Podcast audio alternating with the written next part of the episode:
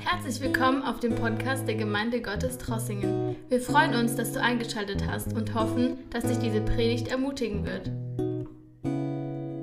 Blick und seine Folgen. Oder wir könnten es auch persönlich meinen, dein Blick und seine Folgen. Ist vielleicht besser. Ich lese aus Johannes Evangelium Kapitel 3, Verse 14 bis 19. Wenn ihr eure Bibel habt, schlagt es auf oder lest mit. Johannes 3, Vers 14 bis 19.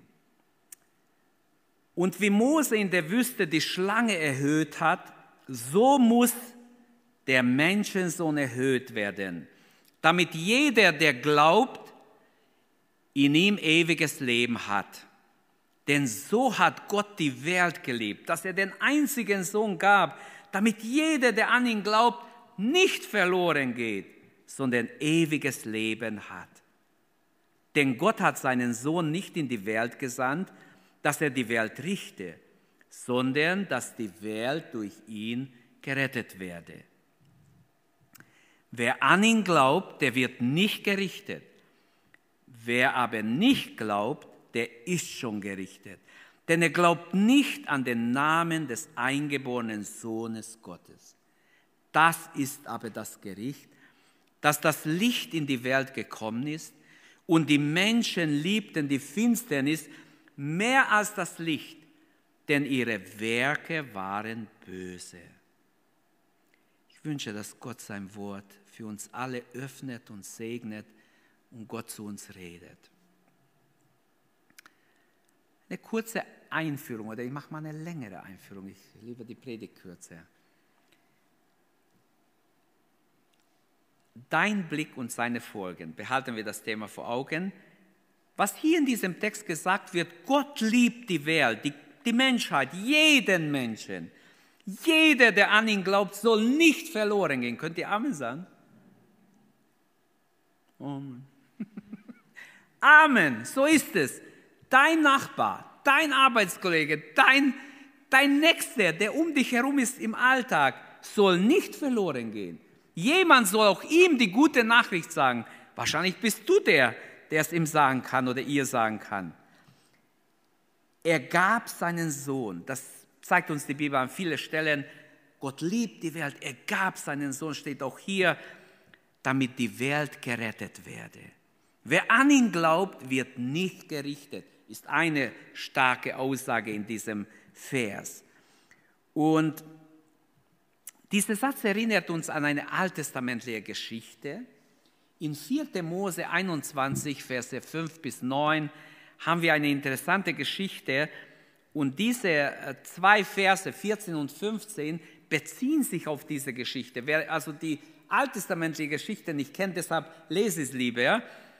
Da gab es, während Gott hat ja Mose benutzt, um die Kinder Israel aus der Gefangenschaft aus der Sklaverei in Ägypten zu befreien. Und sie waren unterwegs ins Land Kanaan. Und unterwegs haben sie rumgemurrt und rumgesündigt und rumgemacht. Und, und irgendwann haben sie sich aufgelehnt gegen Mose. Und sie haben gesagt, wieso hast du uns überhaupt rausgeholt? Und sie haben richtig schwer gemeckert und, und haben nur rumgemotzt den ganzen Tag. Und Gott hat das gehört. Und Gott war ganz schön sauer auf sie. Und dann steht hier, die Israeliten klagten und klagten Mose an, warum habt ihr uns aus Ägypten geführt? Etwa damit wir hier in der Wüste sterben. Hier gibt es weder Brot noch Wasser und dieses Manna können wir nicht mehr sehen. Das Manna ein Bild für das Wort Gottes. Wie viele Menschen schmeißen die Bibel irgendwo hin in eine Schublade oder in ein Regal, ist verstaubt, statt es zu lesen. Gottes Wort, das er uns niederschrieben ließ von verschiedenen Menschen, wird nicht gelesen. Da schickte der Herr, heißt im Vers 6, Giftschlangen. Dort in der Wüste. Plötzlich, woher diese Schlangen kommen, kann ich nicht sagen, aber es kamen richtige Giftschlangen. Viele der Israeliten wurden gebissen und starben. Daraufhin liefen die Menschen zu Mose und riefen, wir haben Schuld auf uns geladen, als wir dem Herrn und dir Vorwürfe machten. Bete zum Herrn für uns, damit er uns von den Schlangen befreit. Und Mose betete für das Volk, da sprach der Herr zu ihm, fertige eine Schlange an und befestige sie oben auf eine Stange. Jeder, der sie anschaut, nachdem er gebissen wurde, wird am Leben bleiben.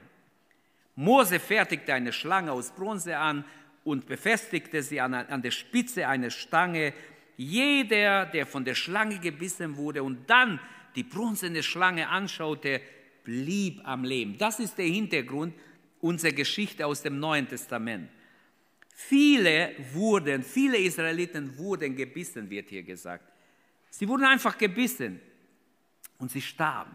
Und als sie merkten, hey, der stirbt, der ist schon tot, der ist auch wahrscheinlich gebissen, der liegt schon tot, da bewusstlos, da rannten sie zu Mose. Wir haben gesündigt, hilf, bitte, rufe zu Gott. Und ich habe es gerade gelesen. Die feurige Schlange repräsentieren in dieser Geschichte die Gift der Sünde oder das Gift der Sünde so. Die Schlange, es gibt die Schlange der Versuchung. Wir haben vorher im Zeugnis einiges gehört. Die Schlange der Verführung. Probier mal, hier, rauch mal einen erste Mal, rauch mal ein bisschen und du wirst sehen, wie wohl du dich fühlst. Und ich habe mit Leuten geredet, die das gemacht haben, die bis ins Abhängigkeit gingen und schwere Drogen nahmen. Wir haben schon einige hier in der Gemeinde gehabt, die befreit wurden von schweren Drogen. Aber es gibt die Schlange nicht nur der Versuchung, auch heute Morgen gibt es Schlangen der Angst, der Sorgen, das Gift der Sünde haben wir alle in uns von Natur aus, ob es uns passt oder nicht. Das Gift der Sünde ist in dir und mir. Von Natur aus sind wir gefallene Menschen. Durch die Ursünde schon haben wir alle in uns diese Gift der Sünde. Und diese Gift, sie bringen den Tod, wenn nicht gegen Gift da ist, wenn ich so sagen darf. Ohne Umkehr führt es sogar in den ewigen Tod. Es gibt kein menschliches Mittel dagegen. Allein das Blut Jesu Christi reinigt von allen Sünden. Welch ein Gott, der Sünde vergibt, haben wir gesungen. Der heilt das Gebrechen seines Volkes. Die Sünde des Volkes richtet sich gegen Gott, wie es in dieser Geschichte auch so schön sichtbar ist. Plötzlich merkten sie, wir haben gegen Gott gesündigt. Jede Sünde trifft eigentlich Gott in erster Linie. Es ist gegen ihn gerichtet. Sie ist Übertretung des Gesetzes Gottes in Worten, in Taten, in Gedanken. Es geschieht auf vielerlei Weise. Es war Unglaube hier.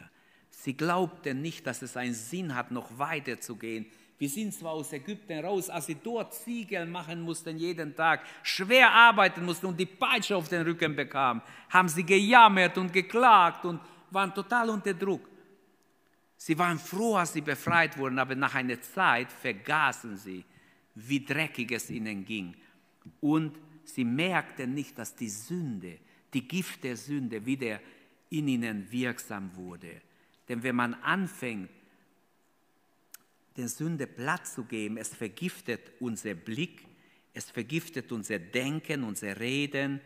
Und so haben sie angefangen, gegen Mose zu sprechen gegen das Manna zu sprechen. Oh, es ekelt uns vor diesem Manna. Ich kann es nicht mehr sehen, haben die Leute gesagt. Hör auf, nur immer Manna, Manna, Manna. Sie wären längst schon in, im verheißenen Land, wenn sie nicht so, so sündig unterwegs gewesen wären. Es wäre viel kürzer der Weg, aber Gott führte sie durch Umwege, damit sie umkehren.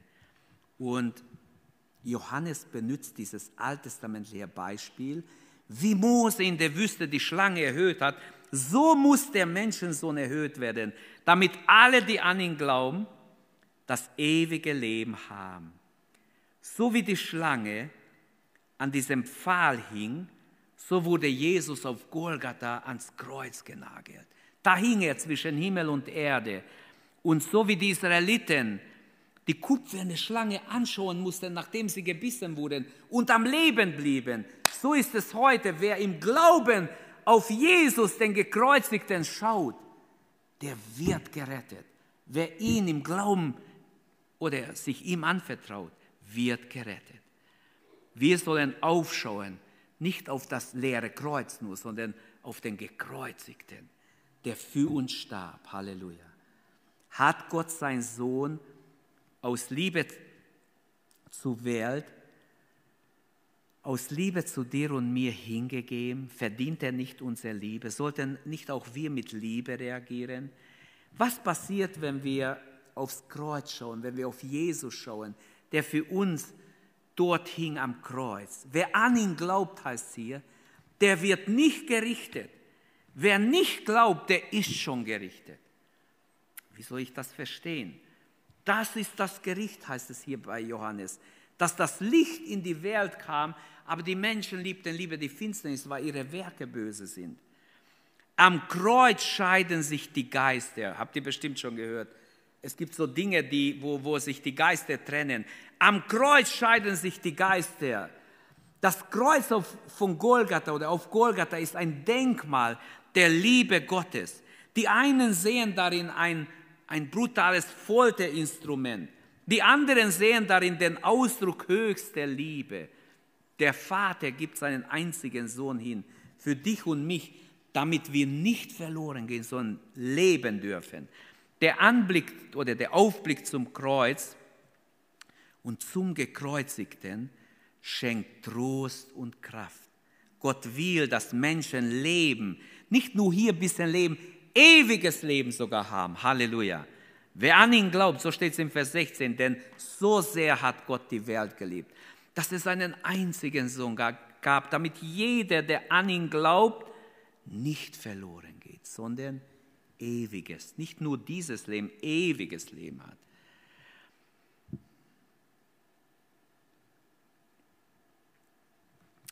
Wir lesen schon am Anfang der Bibel, dass die Schlange sich im Paradies angestrengt hat, die ersten Menschen, Adam und Eva, zu verführen. Das war das Gegenbild Jesu. Satan als Schlange, ich mag Schlangen nicht. Es grauselt mich, wenn ich Schlangen sehe. Ich war in Afrika, ich habe immer gedacht, oh, Schlangen, bleibt mir weg. Da hat uns eine geführt, ich war sogar da, wo die wilden Tiere sind und ich habe gesehen, wie, wie eine Art Vogel, so wie ein Gans mit langem Schnabel, hat einfach Schlangen getötet oder mit dem Fuß hat eine Schlange zertrampt, äh, da am, Fluss. Äh, interessant war es mal live zu sehen, nicht im Film. Und aber trotzdem, wir haben keine Schlange richtig so alleine gesehen oder getroffen. Aber der, der uns geführt hat, sagt, bevor ihr eine Schlange seht, waren mindestens 50 Schlangen, die euch schon beobachtet haben. so genau sind die, so, sie haben eine Wärmekamera. Aber hier wird das Bild benutzt. Manche lieben ja Schlangen, halten Schlangen und werden ständig gebissen, haben Spitzen sogar zu Hause. Da gab es jemanden in Trossingen, der das jahrelang gemacht hat. Der wurde ja sehr oft äh, von seinen eigenen Schlangen gebissen. Das Kreuz ist aber auch ein Zeichen unserer Versöhnung. Dort wurde die Gerechtigkeit Gottes Genüge getan. Auf Golgatha. Alle, die den Glaubensblick auf den Gekreuzigten richten, werden gerettet, steht hier. Auf diesen Blick kommt es also an. Und jetzt unser Thema, ein Blick oder dein Blick und seine Folgen. Es gibt verschiedene Blicke.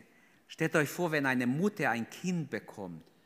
Der erste Blick auf das Kind ist schon mal was Besonderes. Man freut sich, das Kind erste Mal zu sehen, in die Arme zu nehmen. Aber wenn die Kinder größer werden und was anstellen, was ausschütten und was in, in der Wohnung passiert, dann glaube ich, die Mutter oder auch der Vater blickt das Kind mal ganz anders an. Manchmal reicht ein Blick und die Kinder. ja, ich will nur sagen, es gibt ganz verschiedene Blicke. Euch fallen vielleicht andere ein, die ich jetzt erwähnt habe. Äh, wie war der Blick, als du zum ersten Mal vielleicht als Teenager in den Spiegel schautest und dich selbst mal bewusst gesehen hast? Ich weiß es nicht. Also ich kann mich gar nicht erinnern, wann ich das gemacht habe, aber man spricht davon so in der äh, Entwicklungsphase, gibt es so einen Moment, wo man ganz bewusst sich anschaut im Spiegel und sich so das erste Mal richtig so richtig anguckt, ja, wie sieht mein Ohr aus, mein Haare. ich habe nicht viel, aber die, die es haben, müssen halt das bearbeiten und so. Es gibt verschiedene Blicke. Also, äh, und wie, wie war der Blick, der erste Blick, den du bewusst gemacht hast? Ich kann dir nur sagen, nimm dich an, wie du bist. Danke Gott erstmal, wie du bist. Es ist wichtig, dass wir eine gesunde Persönlichkeit haben. Gleich am Anfang der Bibel steht eine Geschichte. Ich sage das noch zum Blick und dann komme ich zu meinen drei Punkten, die werde ich kurz halten. Es steht am Anfang der Bibel in 1. Mose 4 eine Geschichte. Zwei Brüder opfern Gott, Kain und Abel. Und wahrscheinlich haben die Gottesdienst gemacht. Manche Bibelausleger sagen, beide waren gottesfürchtig. Beide haben Gott gedient mit ihren Gaben, die Gott ihnen gab. Und sie haben trotzdem Riesenstreit bekommen. Und der Kain hat seinen Bruder erschlagen. Der starb tatsächlich. Und dann ist Kain geflohen. Er lief mit gesenktem Haupt. Und Gott sah diesen Kain, der sich schuldig fühlte. Und Gott fragte ihn in 1. Mose 4, Vers 6, warum senkst du deinen Blick? Ist es nicht so, wenn du Gutes im Sinn hast, kannst du frei umherschauen. Du kannst ruhig dein Haupt erheben und gerade ausschauen.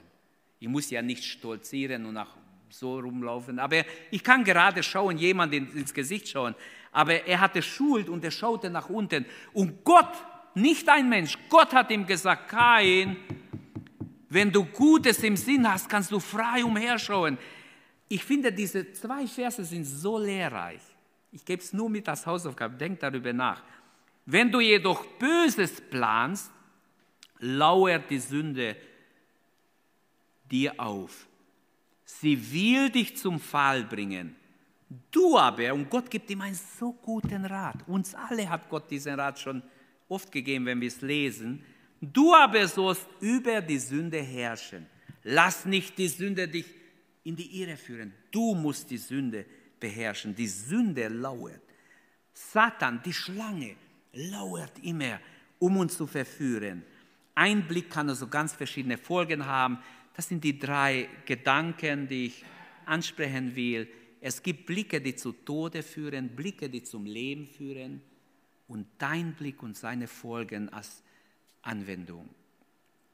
Es gibt Blicke, die zu Tode führen. Wir lesen in der Bibel ganz verschiedene Geschichten.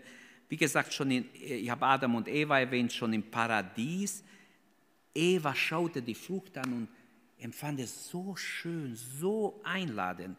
Gott hat zwar gesagt, von diesem Baum erst nicht, aber Mensch, diese Früchte sind schöner wie die andere. Man sagt ja, des Nachbarsbaum ist, sieht besser aus wie unsere. Oder die Früchte des, im Nachbargarten sehen besser aus. Also so ungefähr war es bei Eva auch. Und dieser Blick Evas hat so viel Unheil, so viel Probleme der Menschheit gebracht. Not und Tod kehrt ein über die Menschen. Bis heute werden Menschen durch diesen Sündenfall verfolgt, weil sie in sich diese Sünde haben. Später lesen wir in der Bibel, als der König David, dass es ihm gut ging und zu Hause war. Seine Leute waren zwar in einem Krieg, aber das war nicht so wichtig. Er ist zu Hause geblieben, weil es war wahrscheinlich eine kleine Sache. Die erledigen ein paar seiner Soldaten er war zu Hause und er schaute von seiner Terrasse und sah eine Frau sich baden. Und die Bibel sagt, die Blicke Davids haben ihn zu Ehebruch verführt. Er ließ diese junge, schöne Frau zu sich bringen. Und ihr Mann war ja Soldat, war im Krieg. Und er hat die Ehe mit ihr gebrochen. Er hat sie zur Sünde verführt und viel Unheil kam über David und sein Haus.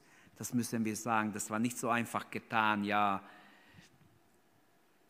Ganz viel Unheil ist eine lange Geschichte. In 2 Samuel 12 könnt ihr nachlesen oder schon ab Vers, äh, Kapitel 11, aber im 12 und weitere. Ein Blick kann zu Tode führen, kann in die Irre, kann einen verführen für immer. Ein Blick auf, einem, auf eine sündige Tat hat schon viele Alte und Junge beschmutzt oder auch äh, ihre Fantasie beschmutzt oder verführt, Leute ins Verderben der Sünde gestürzt. Wie viele Menschen sind süchtig, weil sie selbst angefangen haben zu rauchen oder Haschisch zu rauchen oder sonst was zu rauchen oder irgendeine äh, Sünde zu tun. Andere greifen zu Alkohol. Ich habe einen jungen Mann gekannt, der war vor zwei Wochen da. Vor Jahren habe ich ihn kennengelernt. Er war total abhängig. Er war 24, aber total an der Flasche. Ich sag's euch, der ist immer mit einer Packung Alkohol rumgelaufen. Er kam nie ohne. Weil ich habe gesagt, du, ich habe keinen Alkohol, du kannst zu mir kommen, aber ich habe keinen Alkohol. Du kannst bei mir Wasser oder Cola oder sonst was haben, aber nicht. Aber er hat das gebraucht und er hat es mir auch nachher bekannt, du, ich kann nicht ohne, ich trinke den ganzen Tag. Er hat seine Arbeit verloren, seine Ehe ist kaputt gegangen. Und wisst ihr, um es kurz zu machen, ich, ich möchte nur sagen, dieser Mann wurde gerettet. Gott hat ihn befreit, nach lange hin und her. Alles hat nicht geholfen. Ich habe ihm alles versucht zu sagen. Und ich habe gesagt, weißt du was, Werner, ich kann dir nicht helfen, aber Gott kann dir helfen. Und ich habe ihm gesagt, hier, nimm das Neue Testament, lese darin. Das ist deine letzte Chance. Und er las tatsächlich, hat sich wunderbar bekehrt, kam wieder natürlich dann. Da haben wir gute Gemeinschaft gehabt, ich habe ihn getauft und er hat uns besucht vor zwei Wochen. Er kam 400 noch was Kilometer mit Fahrrad nach Trossingen. Drei Tage lang hierher, drei Tage zurück. Bei so einem Wetter. Er wurde mehrmals patschnass. Aber er gesagt, er macht es gerne. Ich würde es nicht machen. ich habe richtig Mitleid mit ihm gehabt, aber er hat dann bei uns übernachtet. Dann ist er wieder gleich abgehauen, Sonntagnachmittag. Was will ich sagen? Leute lassen sich in eine Sache rein. Er hat gemerkt, seine Ehe geht auseinander und er hat mir schön erklärt, weißt du, ich habe da angefangen zu trinken. Zuerst dachte ich nichts, aber, aber irgendwann war er völlig weg. er hat auch gestunken. Er hat seine Wohnung verloren, hat nur in ein Auto geschlafen. So habe ich ihn kennengelernt. Heute hat er Familie, hat einen Sohn und er ist immer noch ein Naturmensch. Aber er ist, er ist äh, einfach, ja, ist viel in der Natur, er ist halt so. Aber er, er ist immer noch beim Herrn, das hat mich echt gefreut. Ein Blick kann so viel bewirken. Und jetzt, du hast Cornel Urs erwähnt. Ich kenne ihn ja schon seit einigen Jahren. Er hat mir auch schon ein paar Mal prophetische Worte gegeben, die in Erfüllung gingen. Und dieser Bruder wurde eingeladen vor einiger Zeit in Österreich in eine Familie, die große Not hatten. Die 14-jährige Tochter bekam von der Lehrerin ein Buch. Das Buch war aus der Reihe Harry Potter, irgendein Buch, ich weiß nicht, welches Buch das war, es gibt da mehrere. Und sie hat das Buch gelesen, sie war wie verhext, sie konnte nicht mehr essen, hat keinen Appetit gehabt. Drei Wochen hat sie nichts gegessen, gar nichts. Ich weiß nicht, wie viel sie getrunken hat. Sie hat abgenommen, sie war Knoche und Haut und saß da und hat, man hat gedacht, sie stirbt. Und die Eltern haben gebetet, gemacht. Sie waren, kommt aus einer gläubigen Elternhaus, wie unsere Gemeinde, eine Pfingstgemeinde. Und wisst ihr was? Der Vater hat gesagt, wenn wir noch weiter zuschauen, stirbt sie uns. Haben sie einfach Rum telefoniert, wer könnte helfen? Haben Cornell angerufen, er war bereit hinzukommen, er kommt hin, die Eltern sagen, komm, guck mal, wo, sie war in ihr Zimmer. Sie sah aus, total abgemagert, Knochen und Haut. Und als er reinging, sah er ein Buch und auf dem Buch saß ein Dämon. Gott hat ihm das gezeigt. Auf diesem Buch, er wusste überhaupt nichts vom Buch, hat ja keine Ahnung gehabt. Die Eltern haben ja auch nicht gewusst, dass das mit dem Buch zu tun hätte. Aber er hat ja vorher schon gebetet und gefragt, Herr, du weißt, da ist eine Not, was ist es? Er geht ins Zimmer rein, er sieht ein Dämon sitzen auf dem Buch. Ich sage, was ist das für ein Buch? Und es, sie sagt, ja, meine Lehrerin hat es mir gegeben, ich habe es gelesen. Sie hat es mir zum Lesen gegeben. Und sie hat gesagt, ja, aber da saß gerade ein Dämon drauf, der ist jetzt weg, aber da saß ein Dämon, der Herr zeigt es mir, ein Dämon. Und da haben sie das Buch angeguckt und haben gesagt, okay, bist du bereit, das Buch zu verbrennen? Und ich bete mit dir. Sie haben das Buch verbrannt, die, der Vater hat sofort Feuer gemacht, sie haben das Buch zerrissen, zerbrannt, verbrannt und haben für sie gebetet. Drei Wochen hat die Tochter nichts gegessen. Sie hat sofort Appetit gehabt. Nach dem Gebet hat sie gesagt, Mama, mach was zum Essen. Ich bin so hungrig. Ich bin sicher, die Tochter wäre auch gestorben. Und ich kann nicht erklären, wieso, aber ich weiß von Menschen, die nicht die, die böse Sachen erlebt haben, wie verflucht waren, aber sie hatten zu Hause im Regal sechste und siebte Buch Mose. Ich kenne jemanden, der hinging zu ihnen und er sagt, ja, was ist was in euer Haus? Was habt ihr denn? Irgendwann ist hier, also sie haben eine Katastrophe nach dem anderen erlebt und sie haben nicht gewusst, dass es mit sowas zusammenhängt. Dann hat er gesagt, darf ich mal schon, Gott hat ihn so geleitet, auch das ist ein Prediger, den ich kenne. Der hat gesagt, was für Bücher habt ihr denn? Guck, der Herr sagt, guck mal, was ist das? Sechste, siebte Moment, was sucht es hier? Ja, das habe ich irgendwo auf Flohmarkt gekauft, hat er gesagt. Ah, ich habe nur kurz reingeguckt, sind lauter so komische Sachen drin. Ja, ja, er sagt, ich weiß, was da drin ist. Das sind richtig Zauberbücher, schlimme Sachen. Und die haben sie auch verbrannt. Die haben sie und die Leute, Gott hat eine absolute Veränderung gebracht. Diese eine 14-jährige Tochter, die ist nicht lange passiert, die habe ich erst gehört vor ein paar Wochen. Es gibt für uns alle Blicke, die sind verführerisch. Glaubt nicht, dass, ähm, ach, das vergeht wieder, das hat keine Wirkung. Nein, es gibt okkulte Sachen, es gibt rein menschliche, verführerische Sachen.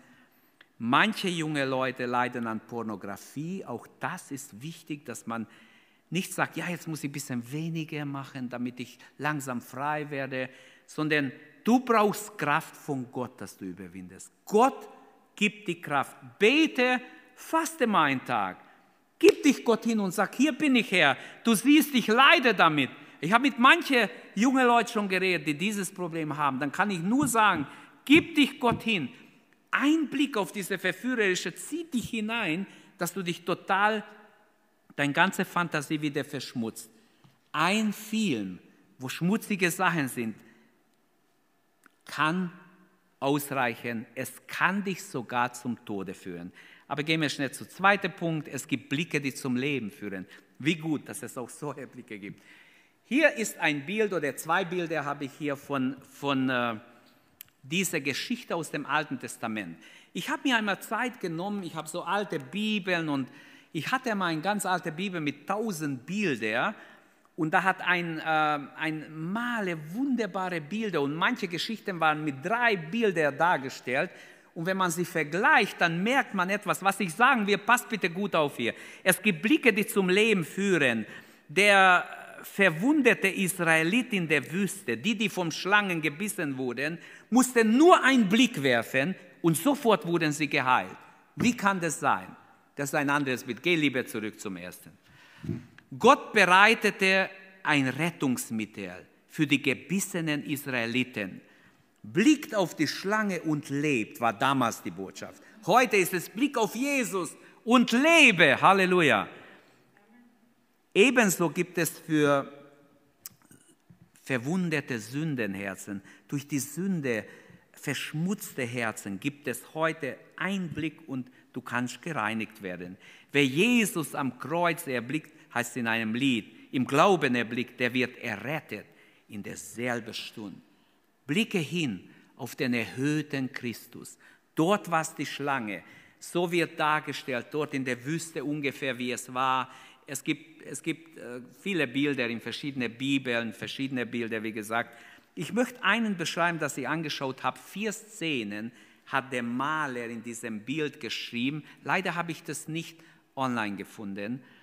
Aber um diese Pfahl des Kreuzes herum, also die erste Gruppe, die erste Menschenklasse wollte er damit darstellen, die knieten vor Mose nieder und haben Mose angefleht, Mose, bitte du für uns hilf, wir brauchen Hilfe, du siehst, wer eine Not uns betroffen hat. Die flehten Mose an, die waren schon gebissen, aber es kam keine Hilfe. Ist ein Zeichen vielleicht für Menschen, die bei Heiligen oder bei anderen Menschen, beim Pastor die Hilfe suchen. Äh, wir sind alle Menschen, wir sind alle auf Jesus angewiesen. Nur Gott kann helfen. Mose musste sagen, schaut hin auf die Schlange, dann werdet ihr gesund. Dann malte er eine zweite, eine zweite Gruppe, ähm, die liegen schon am Rücken, die sind gebissen, sind vergiftet. Sie sind fast schon am Sterben. Sie können sich kaum noch bewegen. Der Schlangengift hat gewirkt. Und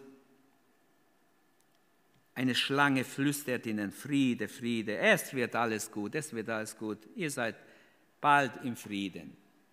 Oft ist es so, dass man Menschen mit falschem Trost vertröstet.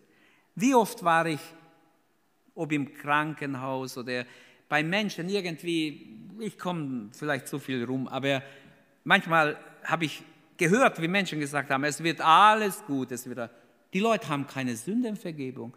Die Leute haben Jesus nicht. Wieso soll alles gut werden? Es wird nicht alles gut. Es kann nicht gut werden. Wir brauchen Jesus, wenn wir hinübergehen in die Ewigkeit, ohne Vergebung der Sünde, ohne dass sich mein Name im Buch des Lebens geschrieben ist, wird nicht automatisch alles gut.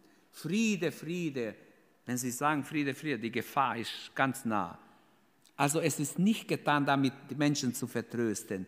Blick auf Jesus. Wir sollen alle Menschen ermutigen, Jesus rettet. Jesus ist für dich gestorben. Er liebt dich. Er. Du musst nur an ihn glauben. So einfach hat es Gott gemacht. Er hat alles sehr einfach, damit jeder es kann. Niemand ist ausgeschlossen von der Rettung. Eine dritte Gruppe war auf diesem Bild oder ist auf diesem Bild. Da steht ein Mann mit einem traurigen Angesicht. Er, ver, er verbindet einem anderen die Todeswunde. Er schaut immer nicht, dass eine Schlange ihn beißt. Er ist noch nicht gebissen, aber er ist sehr traurig. Er hilft einem, der gebissen ist. Er versucht ihm irgendwie zu helfen.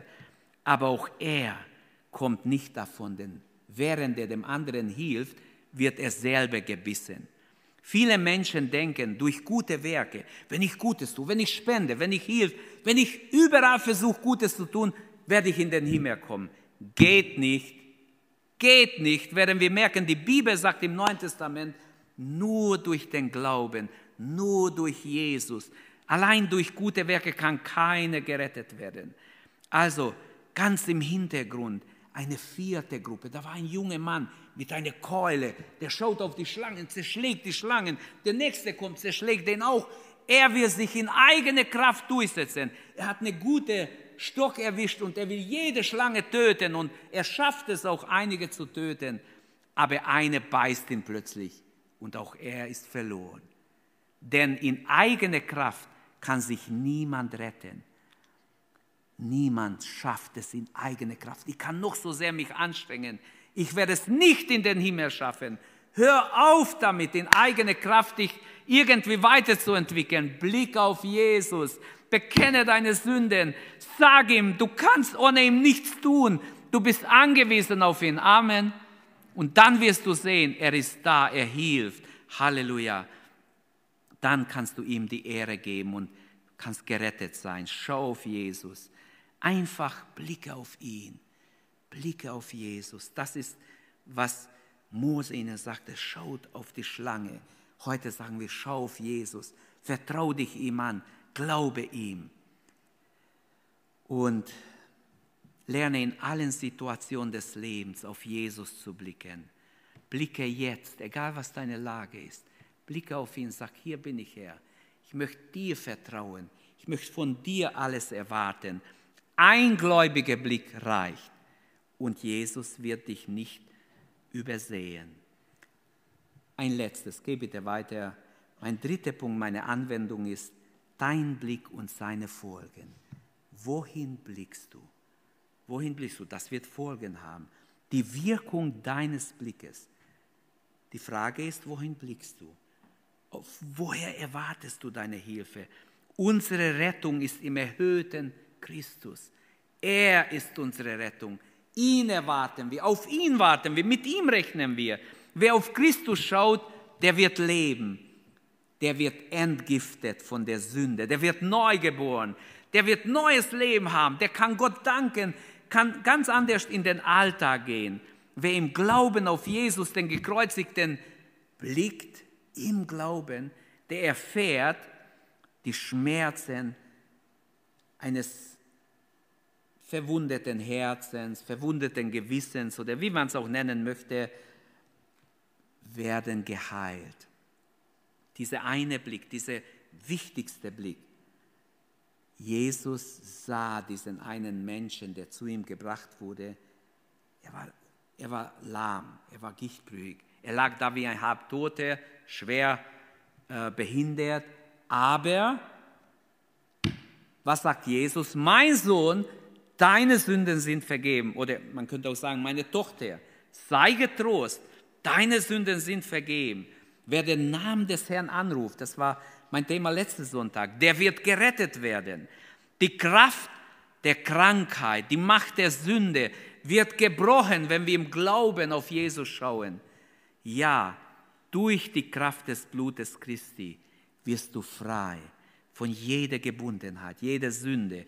Wenn wir unsere Sünden bekennen, 1. Johannes 1, Vers 9, so ist er treu und gerecht, dass er uns unsere Sünden vergibt und uns reinigt von aller Unreinheit. Ein Blick auf Jesus wird auch dich befreien, dich weiterbringen, dich retten, vom ewigen Tod retten. Es gibt kein Verdammnis für die, die in Christus Jesus sind. Wer beständig bleibt, empfängt Lebenskräfte, Überwinderkräfte. Wer sich an Gott hält, wer auf ihn blickt. Wie hat Gott das Erlösungswerk so einfach gemacht? Wir wollen es nicht komplizierter machen. Er fordert nur, dass wir alle wirklich blicken, im Glauben uns an ihm wenden. Gott spricht in Jesaja 45, Vers 22: Blickt auf mich, welch eine Aussage, blickt auf mich und werdet gerettet alle Weltenden. Die ganze Menschheit, alle Völker werden aufgefordert, auf Gott zu blicken und gerettet zu werden. Ist das nicht wunderbar? Ein gewaltiges Wort. Dieser Vers soll besonders beachtet werden. Wendet euch zu mir oder blickt zu mir. Nicht irgendwohin, zu Gott. Auf Jesus sollen wir blicken. Und werdet gerettet. Wir können niemand retten. Ich kann mich nicht retten, du kannst dich nicht retten, aber Gott kann uns alle retten. Ich muss auch nicht 50 Dinge tun, um gerettet zu werden. Hier steht Glaube. Wer an ihn glaubt, soll gerettet werden. Also Blick auf Jesus, vertrau dein Leben ihm an und einfach blicke auf ihn, blicke im Glauben. Überleg, wohin hast du geblickt? Dein Blick hat Folgen, es soll gute Folgen haben. Blicke weg von allem, was schlecht ist. Blicke hin auf gute Dinge, auf Gottes Wort. Nimm dir Zeit, auch auf Jesus zu schauen, nachzudenken, zu beten, zu meditieren über Gottes Wort. Blick auf ihn. Er ist der Retter. Er, ihn wirst du brauchen, spätestens wenn du von diesem Leben in die Ewigkeit hinübergehst damit jeder, der an ihn glaubt, nicht verloren geht. Also jeder. So einfach. Der Blick auf Jesus. Blick jetzt. Schiebe deine Bekehrung nicht auf, deine, Hin deine Entscheidung für Jesus. Blick jetzt auf ihn und du wirst leben. Er wird dich segnen. Du wirst erleben.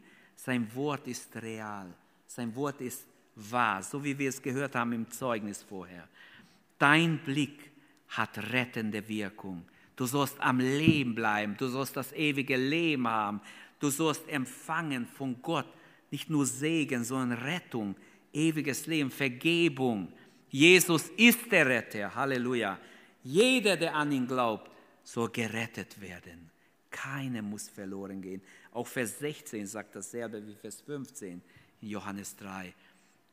Wer an ihn glaubt, so ewiges Leben haben. Jesus hat gesagt, kommt her zu mir alle, die ihr mühselig und beladen seid, ich will euch erquicken. Oder in Offenbarung lesen wir, äh, wer da will, der nehme das Wasser des Lebens auf sonst. Oder Johannes schreibt in Kapitel 1, wie viele ihn aufnahmen, denen gab er Vollmacht, Gottes Kinder zu werden. Also blicken wir auf den Herrn, blicken wir auf ihn. Ein Blick und seine Folgen können enorm sein. Lasst uns aufstehen, lasst uns ins Gebet gehen und lasst uns Gott bitten, dass unser Blick auf ihn gerichtet ist. Manche sind auf das Irdische gerichtet, auf ihr Besitz, Auch das ist ein ganz großer Betrug. Der junge Mann, der zu Jesus kam, Herr, was muss ich tun, um gerettet zu werden? Jesus schaut ihn an und liebte ihn, sagt Gottes Wort. Er sah in diesem jungen Mann Potenzial für einen wunderbaren Jünger, für einen Evangelist oder jemand, der das Reich Gottes ausbreiten könnte, der viele Tausende gewinnen kann fürs Reich Gottes. Er sah in diesem jungen Mann etwas. Er liebte ihn, heißt es. Und doch, als er ihm dann gesagt hat, du, geh hin, verkaufe, was du hast und komm und folge mir nach. Mann, also der junge Mann hat gedacht, das kann doch nicht wahr sein. Weiß er, dass ich so reich bin? Wo, wo weiß er, dass ich so? Hat ihn jemand informiert? Wer hat ihm gesagt, dass ich so schwer geerbt habe? Wo, wo weiß Jesus, dass ich so reich bin? Also Jesus hat in sein Herz geschaut und gesehen, woran er hängt. Es gibt heute Menschen, die hängen überhaupt nicht an materielle Dinge, aber hängen an andere Dinge. Manche hängen an ihr Handy, manche hängen an irgendwelche Clubs oder vergängliche, man würde sagen, dumme Dinge. Für sie sind es vielleicht wichtige Dinge. Blick auf Jesus. Schau nicht so viel in dein Handy hinein, sondern schau auf Jesus. Lerne es auf Jesus zu blicken und du wirst sehen, Jesus liebt dich. Er hat alles für dich getan. Halleluja. Danke, dass du unsere Predigt angehört hast. Wenn dich die Botschaft angesprochen hat, dann teile sie gerne mit deinen Freunden und Bekannten, dass auch sie diese Predigt hören können. Wir wünschen dir Gottes Segen.